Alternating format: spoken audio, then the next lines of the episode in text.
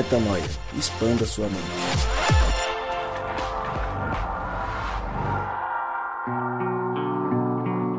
Está no ar mais um podcast Metanoia e você, claro, está convidado a expandir a mente conosco neste, que é o podcast Metanoia número 386. Como eu sempre digo e repito, meu nome é Lucas Vilches e nós estamos juntos nessa caminhada Lembrando você que toda terça-feira temos este novo episódio e mais dois toda semana, o Drops e o Na Estrada. E nós começamos agora, as... na verdade no episódio passado, e continuamos neste, uma série de episódios sobre frases que têm mexido com a gente, reflexões que têm feito a gente pensar mais profundamente sobre a nossa caminhada. Falamos sobre uma frase que o Gabi trouxe no episódio passado, então vale a pena você ir lá no 383 e ouvir essa frase, uma conversa bem ao ponto, bem dinâmica, mas muito profunda.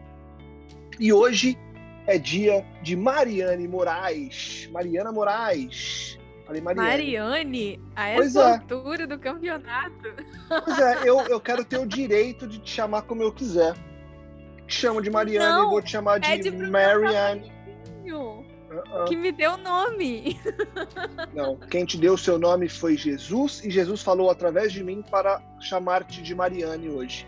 Eu senti, chamei, acho melhor saiba, você não saiba é, sofrer, assim. saiba é sofrer. Saiba sofrer. Mariana, Mariana com Y e dois N's. Ok, Mariana, desculpa. Vamos lá. Dia de Mariana Moraes. Eu sempre falo Mari. Pra mim, Mari pode terminar com Ana, com Anne. Play the game. É você. Fato é que é você, Moraes. Bom, você sabe que é você. você. Se tivesse Justo. uma outra Mari aqui, aí, né? Mas é você. Mari, então vamos lá. Mari, você mandou uma frase pra gente lá no nossa caixa postal 057 13 420. Nós pegamos a sua carta, aceitamos a sua sugestão e hoje você está aqui para dissertar sobre o tema. Você mandou assim: Ó oh, Mariana, acho que a sabedoria é saber sofrer pelas razões certas. Agora eu gostaria que você lesse a sua frase, Mariana, e já emendasse sobre o porquê que você resolveu falar sobre essa frase, o que, que ela mexeu com você, e aí a gente começa a aprofundar nessa expansão de mente hoje, mas comece lendo a sua frase com a sua voz, a sua interpretação, aquele brilho que você nos traz. Mariana Moraes. Até rimou, é com você. Valeu, Lúcio. Não é a mesma Lúcio é troca. É sacanagem. Você é sacanagem. Não é a mesma troca, né? Tá bom. Tá bom. Mariane, Mariana. Você podia me chamar de Luca. Aí sim, você não teve um raciocínio muito rápido. Você podia. Luca, ok porque é uma letra só. Lúcio não ficou legal, Mari. Tá bom, tá bom. Deixa eu ler a frase agora, do Rubem Alves, inclusive, gente. Pessoa maravilhosa. É, vou explicar por que eu quis escolher essa frase. Acho que a sabedoria é saber sofrer pelas razões certas. Acho que a minha entonação de riso prejudicou um pouco. É, Muito. Então dá aquela pigarreada e volta. Não deu, né? Não deu aquela, aquele, aquele impacto. Mas eu acho que o Lucas já disse bem a frase. Não sei se precisa eu repetir. Acho que vale eu dizer por que, que eu escolhi essa, essa frase já. Porque eu vejo que a minha geração em especial, assim, né, a gente tem uma mania de fugir do sofrimento a qualquer custo.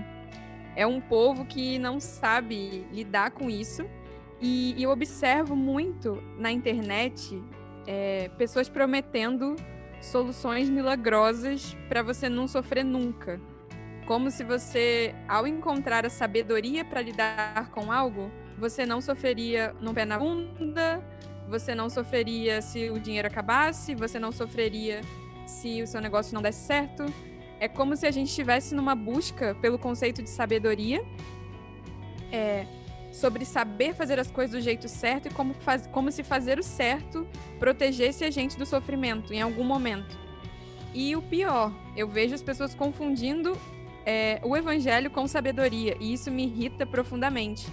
Porque no meu momento aqui nerd teológica, isso sempre foi um grande motivo de briga na igreja, e a igreja quase se, se rachou assim A igreja primitiva quase rachou por causa disso. Eu lembro, se você olhar lá em Atos, eu não vou saber exatamente aonde, talvez o Rodrigo saiba informar melhor que eu, não vou saber, gente. Mas tá lá, tá lá em Atos dos Apóstolos, que Paulo e, e vários apóstolos tiveram que fazer um, um esforço danado para a igreja é, cristã não se dividir entre a igreja dos gentios e a igreja dos judeus. E isso acontecia porque os judeus, ao terem recebido o privilégio de receber a sabedoria judaica, e isso inclui né, a Torá e vários princípios que Moisés recebeu, circuncisão, alimentação, eles realmente achavam que Jesus veio para algo além da salvação, de dar aqueles princípios, né, que a gente comentou até no episódio passado, de amar a Deus sobre todas as coisas e ao próximo como a ti mesmo, que foi a forma que o próprio Jesus resumiu a lei, né? Então, os judeus, eles tinham essa mania de querer colocar a sabedoria judaica junto do evangelho e impor um tremendo jugo para pessoas de culturas diferentes e confundirem o evangelho com isso. Então, eu vejo várias pessoas falando sobre prosperidade, sobre formas de agir no relacionamento, sobre col colocando, fazendo exatamente isso hoje, como se algumas denominações evangélicas fossem os judeus e existissem as pessoas que não são religiosas nesse contexto, e me incluo nisso, né? E aí eles só consideram cristãos aqueles que têm os mesmos princípios de sabedoria que eles, que, que guardam é, os mandamentos como eles, e, a, e o que eles chamam de mandamentos, sabe? Então isso me causa muito incômodo e, e aí, para mim, conectar esse conceito de sabedoria com algo mais superficial, né? E que não te protege do sofrimento, que o evangelho não tem a ver com você reger a sua vida do jeito sábio e não sofrer, porque existe essa pregação que se você tá fracassado é porque você foi um mau cristão, quando é maior mentira. Nosso maior mestre fez tudo certo, acabou assassinado. Então assim, é importante dizer que a sabedoria, legal, ela pode te ajudar, mas ela não é a essência. Nada vai te poupar do, do, do sofrimento. E o evangelho está exatamente na forma como você lida com o sofrimento. Sem renunciar à cruz e confiando em Deus e amando o seu próximo, sabe? Então, o resumo de tudo é isso. A sabedoria só vai te direcionar a não perder tempo é, sofrendo com coisas diferentes do que é o seu próprio destino como Cristo, que é atravessar alguns sofrimentos inevitáveis como todo cristão, assim. Queria fazer essa diferença, por isso que eu trouxe essa frase. Legal. Ô eu acho que tem uma dicotomia aí entre a galinha e o ovo, que a frase ela traz que a sabedoria é saber sofrer pelas razões certas. Essa é a frase. Ipsis literis dela e uma frase muito potente na nossa prática do dia a dia. Pegando essa frase e falando, beleza, faz sentido. Eu vou primeiro para a sabedoria ou eu vou primeiro para uma discussão sobre o que são essas razões certas, por onde eu começo para conseguir colocar isso em prática e realmente viver uma vida sábia, tomar boas decisões com relação as brigas que eu entro, né? Porque essas razões certas é, cara, pelo que, que eu vou brigar, o que é que eu estou disposto a sacrificar aqui, por onde que a gente começa e como é que a gente começa essa caminhada, porque acho que o resumo dessa frase é paz, né? Se eu tenho sabedoria e sofro só pelo que vale, eu vou ter uma vida de um, muito mais paz. Cara, vocês sabem que eu gosto muito de teologia. É, toda a minha história no reino foi construída com é, uma interpretação sobre a, a, teologia e eu gosto bastante disso. É sempre na teologia que eu tento recorrer, não à interpretação das coisas, mas olhar com os olhos de Jesus, com o Espírito de Cristo para a teologia. E aí, vendo a teologia desse jeito, tentar encontrar respostas para coisas que às vezes são difíceis de encontrar. E eu acho que há uma cadeia a ser feita para chegar nessa resposta eh, que você pediu, Lucas. E a cadeia, o fluxo contrário é: a Bíblia diz que o temor do Senhor é o princípio da sabedoria. O temor do Senhor é onde a sabedoria começa. Temer a Deus. A gente já fez um episódio aqui sobre temer, né? sobre temor e tal há muito tempo atrás. Nem lembro onde está. Mas a gente fez um episódio aqui sobre isso. Que temer a Deus não é ter medo de Deus. Temer a Deus é, é, é olhá-lo com responsabilidade, né? Olhar para Deus com responsabilidade, olhar para Deus na perspectiva de que Ele é tudo para nós. E aí, se eu olho para o Senhor como temor, como precisa da sabedoria, eu preciso entender, temer a Deus, o que, que é exatamente isso? Aí um outro texto vai dizer que temer a Deus é aborrecer o mal. Onde começa a sabedoria? No processo de aborrecer a maldade. Ou seja, nas escolhas que a gente faz de sempre amar mais e melhor e nunca sobre é, resolver cada vez mais e melhor os meus problemas, né? Tipo, os meus próprios problemas, minha própria vaidade, meu próprio egoísmo, minha própria soberba. Então, acho que fazendo esse caminho contrário, a gente vai chegar nesse lugar onde começa a sabedoria. Porque, sim, é sofrer pelas coisas certas, né? É, se tem uma coisa que faz a gente sofrer, velho, é aborrecer o mal. Aborrecer o mal faz a gente sofrer demais. Ninguém quer aborrecer o mal. Porque o mal é prazeroso, velho. A nossa carne quer a maldade. A gente quer experimentar a maldade todos os dias. Né? E quando eu digo maldade, eu estou falando não escolher a bondade. A nossa carne quer não escolher a bondade todos os dias. E toda vez que eu escolho a bondade, eu aborreço a maldade. Se eu aborreço a maldade, eu estou temendo a Deus. E temendo a Deus, eu começo a sabedoria, o princípio básico de sabedoria é temer ao Senhor, e temer ao Senhor é aborrecer o mal. Ô Gabi, se temer o Senhor é aborrecer o mal, e aí está a raiz da nossa vida de sabedoria, como é que a gente contempla isso e, com base nisso, passa a ter decisões mais inteligentes para saber onde sofrer e com o que sofrer? Porque, vamos lá, a Mari começou é, falando sobre essa geração que é, teme o sofrimento é, e não quer é, se deparar com, com o contraditório.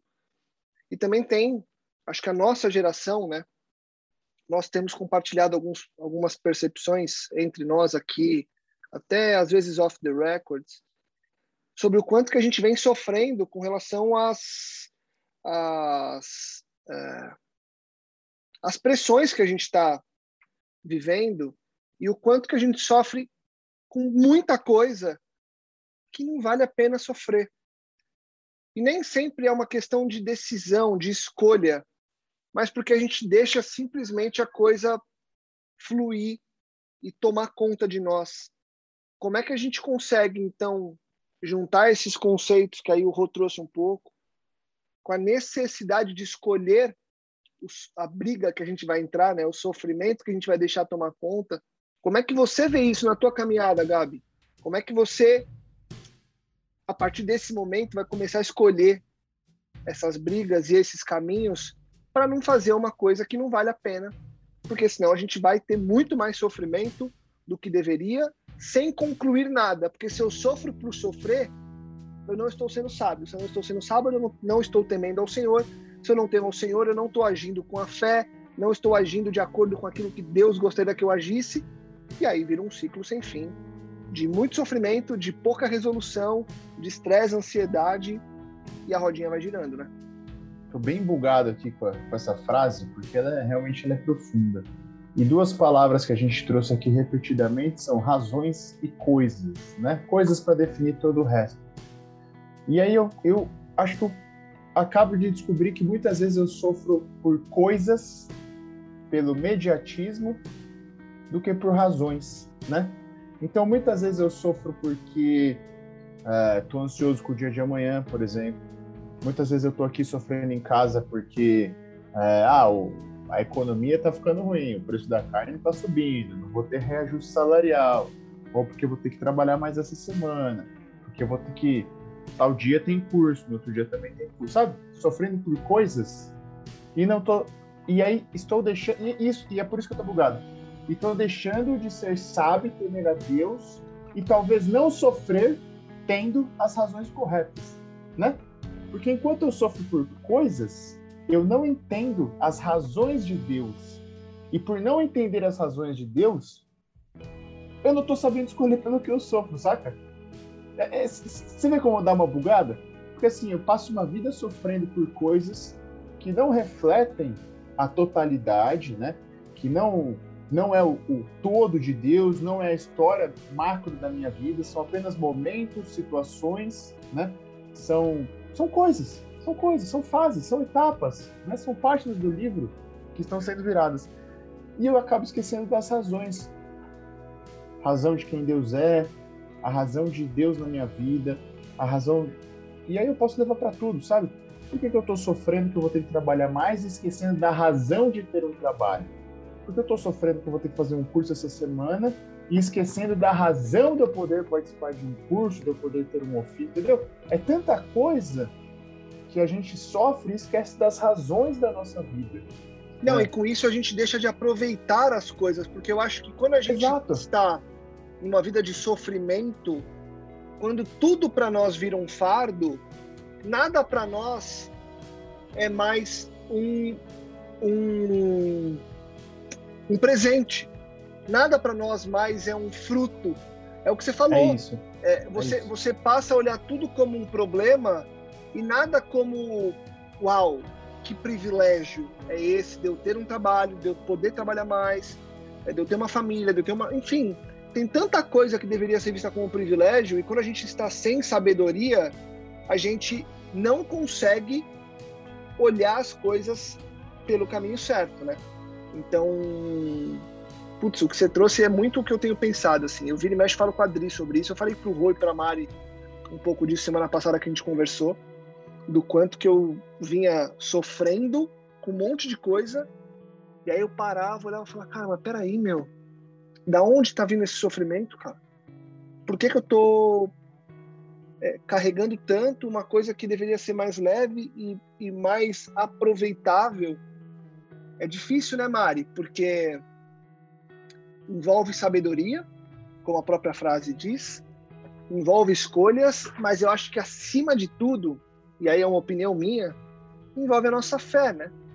Porque eu saber escolher as razões aí para certas para eu sofrer, muitas vezes eu não escolho porque eu estou querendo controlar e nesse controle eu tiro da mão de Deus e também entra num outro círculo vicioso da gente buscar o controle e buscar o controle a qualquer custo não é nada sábio, né, Mari? Sim, cara. Eu acho que você descreveu perfeitamente, como sempre.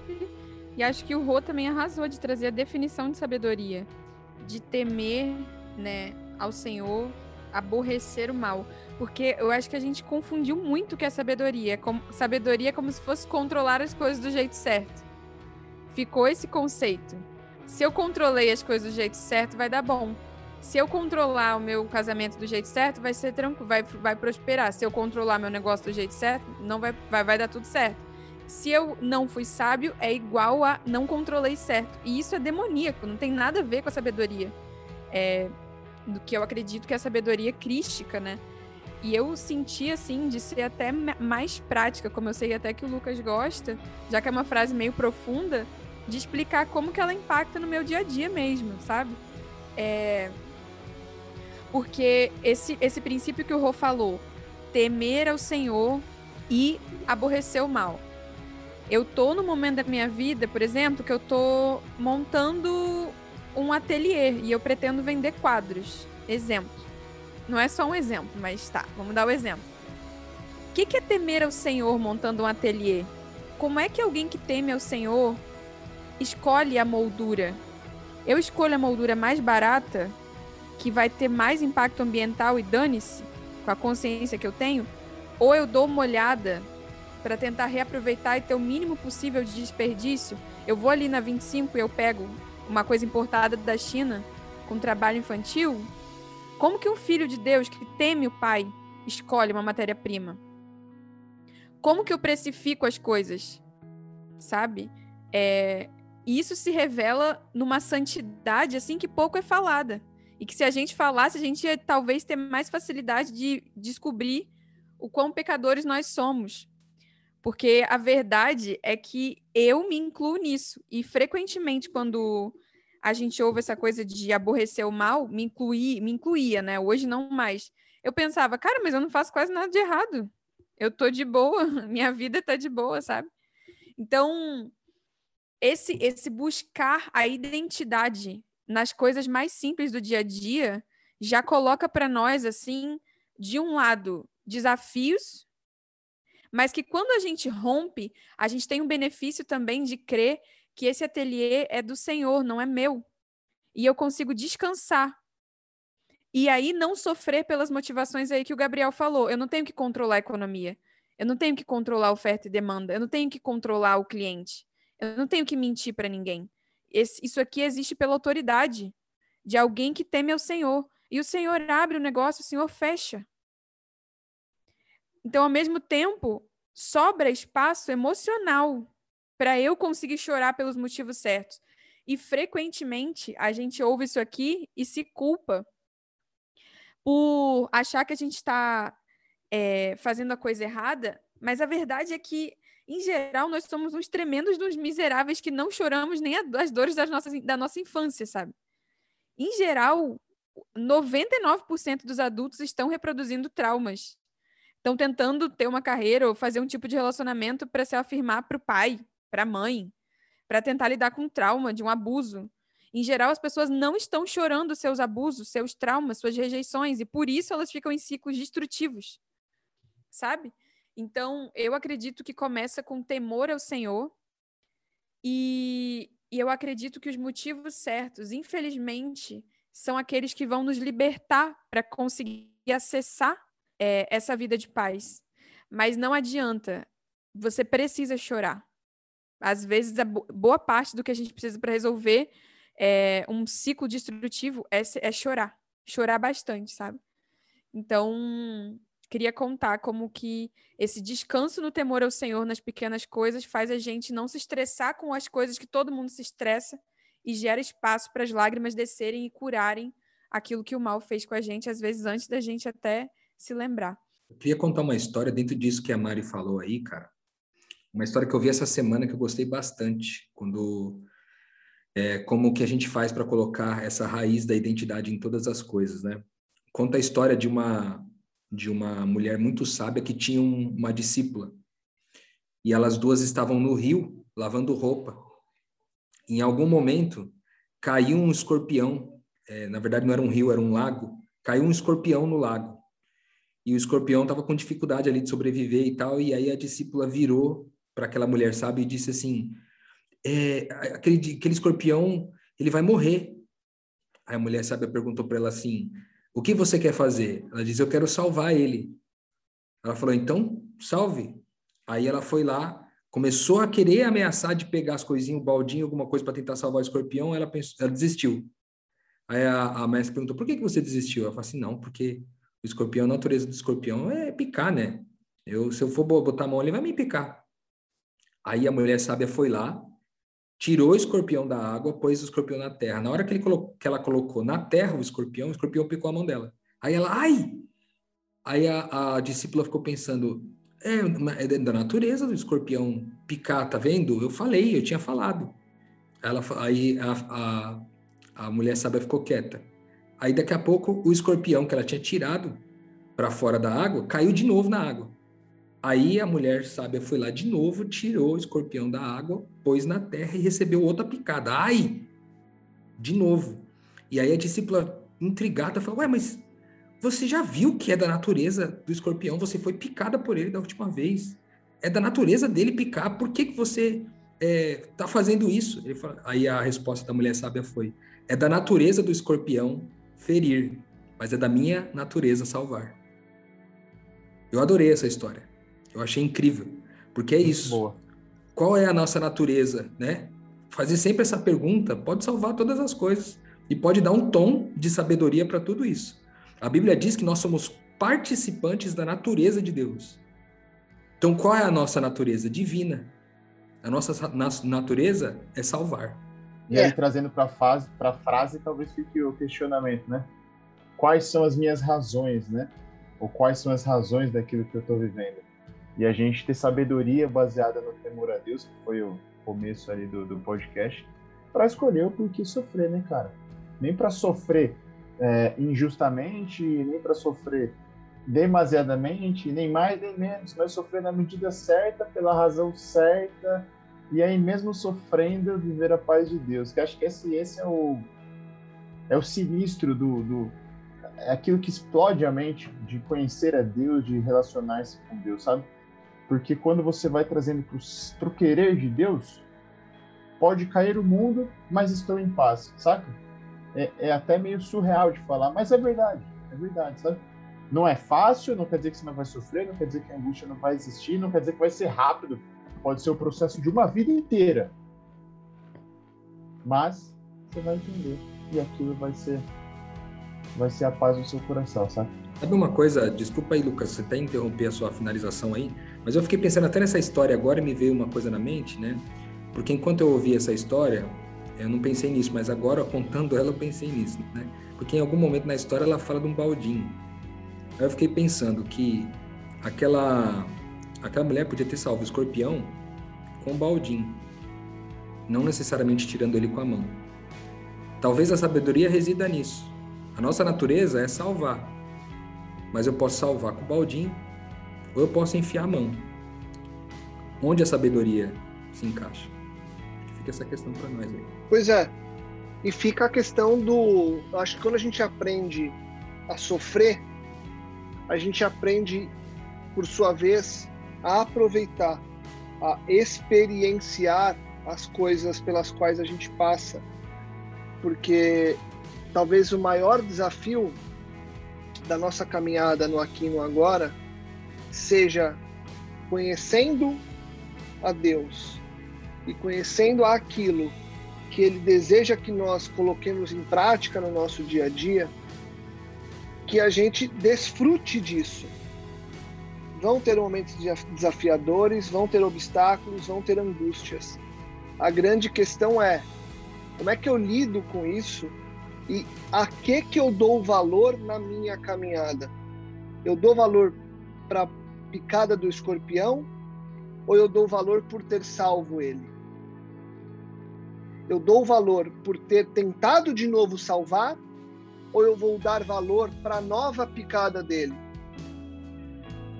Eu dou valor para aquilo que me angustiou ontem ou para a possibilidade de eu ter um novo amanhã? Eu dou valor para a dor que eu estou sentindo agora ou para o privilégio de estar sentado onde eu estou sentado? Dou valor para minha semana cheia de trabalho, como o Gabi disse no início do, do episódio, ou para o privilégio de ter um monte de trabalho para realizar? Para os problemas e brigas com a minha família? Ou pela alegria de ter uma família com quem eu ainda posso brigar? Eu estou lendo um livro que se chama O Homem Mais Feliz do Mundo. A história de um, de um, de um cara que sobreviveu aos campos de concentração na época da Segunda Guerra Mundial. Ele era judeu, inclusive ele passou boa parte da, da, do período sequestrado ali em Auschwitz. Então, uma história muito pesada e ele narra o livro. O título do livro é O Homem Mais Feliz do Mundo e ele conta. Eu tô falta um terço do livro agora e até agora eu só desgraça e o cara narra como o homem mais feliz do mundo. A minha questão é, vale a pena ler o livro? Leiam porque é uma descrição muito boa. Não é uma descrição é, com detalhes sólidos, então não é um, um, negócio que marca assim negativamente, mas ele vai descrevendo coisas que acontecem e a história a gente conhece, ela tem detalhes muito impressionantes, né? Mas a questão é, a despeito de uma vida de sofrimento, de ter perdido a família em campos de concentração, de ter vivido talvez uma das maiores atrocidades da história, pelo menos das mais atuais, apesar disso tudo, esse cara se julga o homem mais feliz do mundo. Acho que a grande ponderação é que sabedoria é essa que faz a gente enxergar a vida a despeito de tanto sofrimento como ela sendo o suficiente para eu me, me alegrar no que Deus está fazendo apesar e através de nós. Então, eu consigo celebrar o que eu tenho que celebrar? Eu consigo aproveitar aquilo que realmente Deus nos chama para aproveitar, eu consigo repetir o que está escrito em Abacuque, por exemplo, eu abri aqui para usar esse texto para a gente encerrar. Mesmo não florescendo a figueira, não havendo uvas nas videiras, mesmo falhando a safra de azeitonas, não havendo produção de alimento nas lavouras, nem ovelhas no curral, nem bois nos estábulos, ainda assim eu exultarei no Senhor e me alegrarei no Deus da minha salvação. Será que a gente consegue repetir isso de verdade, assim, de coração? Será que a gente consegue escolher os sofrimentos e sofrer sim porque não deu uva na videira, mas me alegrar muito mais pelo fato de que eu sei que Deus está ali e vai prover e vai fazer acontecer e eu preciso continuar seguindo firme e forte? Cada um tem o seu sofrimento, cada um tem a sua carga de peso que carrega, cada um sabe onde o calo aperta, como diz o ditado popular. Não estou querendo convencer ninguém que tudo é suportável. Tem gente que realmente carrega fardos que para a pessoa fica além do que ela pode. Mas tem uma coisa, Jesus nos chama para compartilhar com ele o fardo, né? Então, talvez a sabedoria seja escolher alguns sofrimentos que nós podemos realmente resolver é, e lembrar que tem alguém que prometeu que vai compartilhar com a gente. Então, se a gente conseguir repetir Mateus, né, lá 28, 11, né, 11 de 28 a 30, do tomai o fardo, tomai meu jugo. Meu jugo é suave, é leve. Vamos, deixa eu, deixa eu fazer isso contigo. Será que a gente consegue viver essa vida de quem deixa Deus participar do nosso sofrimento para que ele seja mais leve? Fica o convite. Não é fácil, mas está longe de ser utópico. Ele é muito real, porque foi dito por Deus. E voltando no podcast passado, essa é a verdade sobre a qual a gente precisa se debruçar a verdade de que Deus está aqui para nos apoiar e fazer com que a caminhada seja possível de ser completada. Rô, obrigado, Gabi, obrigado, obrigado, Mari, por ter trazido essa frase, reflexão profunda. A gente segue nessa toada, segue nessa série de frases que tem mexido com a gente, duas que já trouxeram muita expansão de mente. E se você também expandiu sua mente hoje, compartilhe, divulgue, ajude que mais pessoas possam também expandir a mente. Seguimos firmes e fortes para honra e glória de Deus. Semana que vem a gente volta com muito mais metanoia. Metanoia, expanda a sua mente.